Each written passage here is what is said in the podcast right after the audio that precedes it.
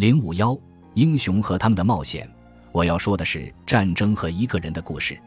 埃尼阿斯纪开篇，在荷马生活的时代之前，如果你能够买得起全套甲胄，最好还能有一架战车，就可以被称为英雄了。不过，自从像赫拉克勒斯和珀尔修斯这样的英雄进入古典神话的世界之后，英雄的定义就发生了改变。他们一般都有着半神的身份，能够跟神奇来往。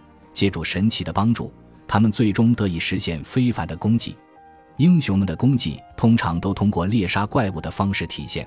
随着怪物的死亡，世界会变得更加富有秩序，人类的生活也会更加安全。